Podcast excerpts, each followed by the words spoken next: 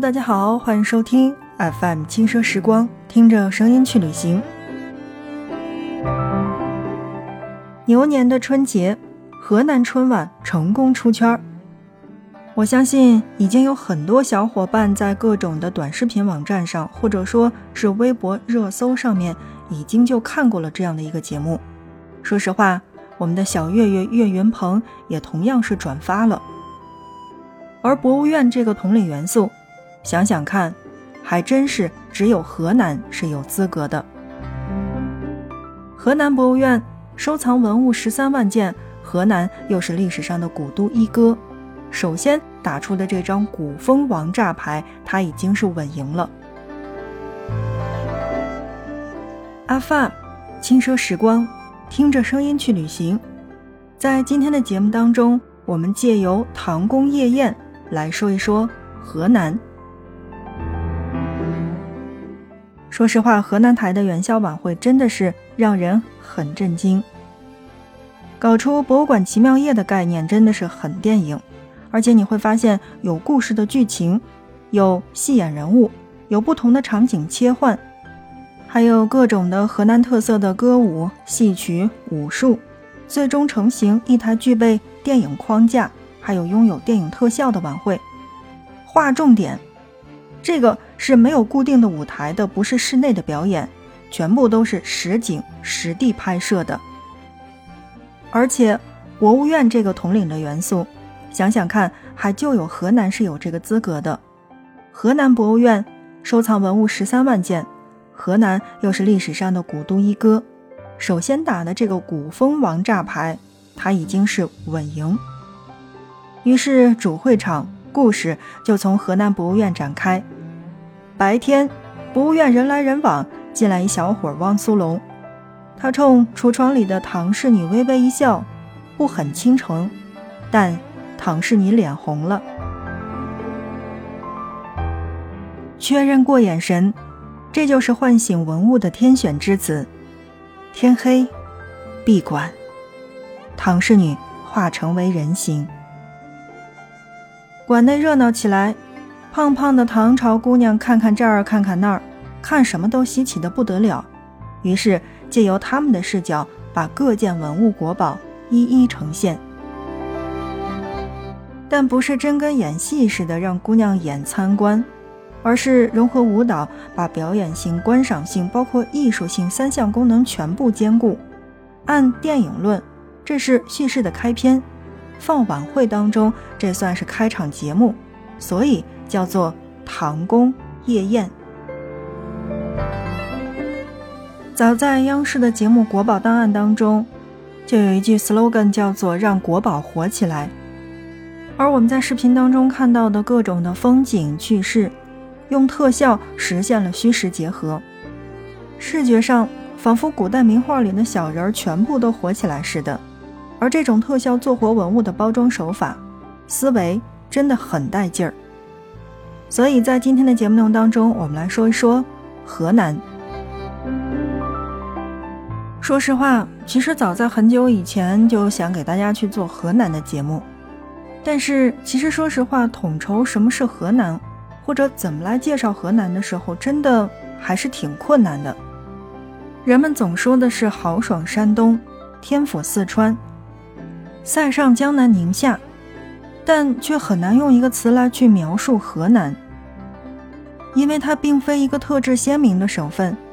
就如同它所在的位置，不南不北，不偏不倚，相当的中庸。说实话，如果不是河南卫视的这个唐宫夜宴出圈儿，我真的不知道该用一个什么样的词汇去统领河南这个省份。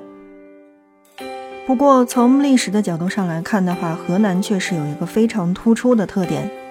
从公元前二十一世纪夏朝建都算起，河南作为中国的政治。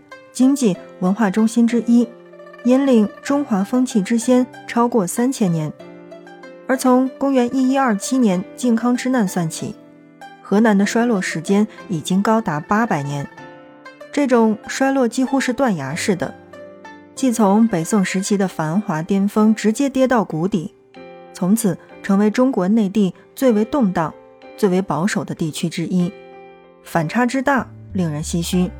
正所谓，若问古今兴废事，请君只看洛阳城。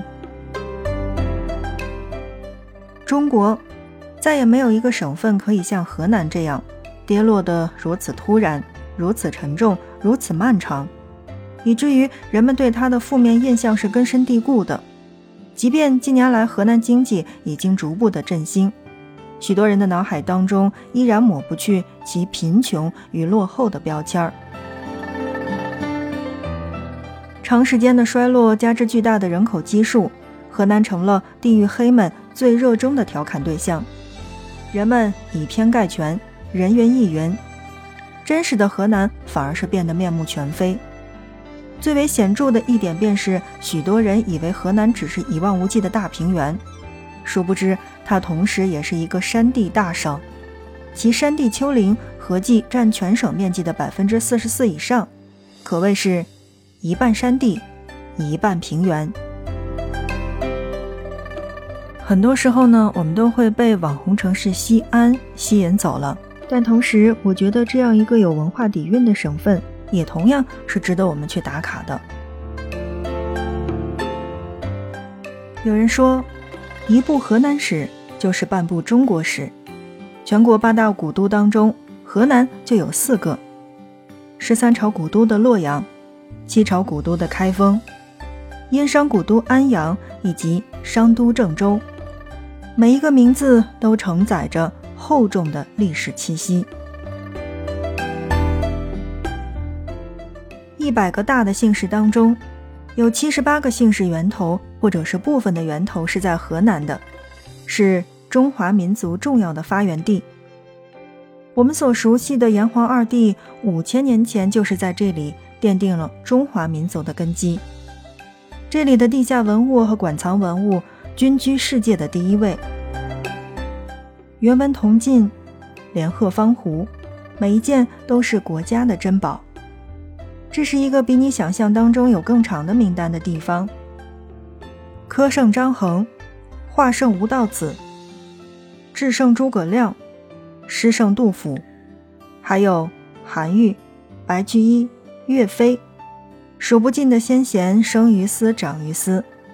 中国的古代四大发明——指南针、印刷术、造纸术，还有火药，也全部都是起于河南。遗留下来了无数的名胜古迹与文化宝库，值得我们去打卡。世界文化遗产洛阳龙门石窟，天下第一名刹嵩山少林寺，中国著名书院嵩山书院以及应天书院，还有中国第一古刹洛阳白马寺，开封清明上河园以及北宋第一首府开封府。好的，正在收听到的是 FM 轻奢时光，听着声音去旅行。在今天的节目内容当中呢，我们是来简单的去介绍了一下河南。而河南省作为一个旅游大省来说，除了许多著名的旅游景点之外，如今也修建了不少地标性的建筑，包括，嗯，就是河南的一座最丑的地标建筑，花费了二十二亿资金去建设。那高达二百八十米，却被网友疯狂的吐槽长得像玉米。有了这个最丑的建筑之后呢，我觉得还有一些这个太过惊艳的中国的最美建筑了吧。而河南濮阳的这个胜利市场的临时安置点，就被在二零二零年评为了最好看的建筑之一。在疫情阴霾笼罩的二零二零年当中，各地的菜市场成为了一个敏感的生活必需场所，卫生环境面临挑战。而原濮阳胜利市场就是这样的一个存在的地方。经历了几十年的发展之后，它和大多数的菜市场是一样的，成为了城市环境管理的难点。于是，在改编的过程当中，胜利市场临时安置点应运而生。条理有序的横竖钢架结构，一改传统菜市场在人们心中的混乱的印象。大面积的玻璃和白色灯光的运用，让这里的环境变得整洁和透明。平面布局上，将水产品店铺及卫生间单独设置，让市场整体做到干湿分离、气味隔离。整体都呈现出清新有序的风格，已经成为了网红打卡地。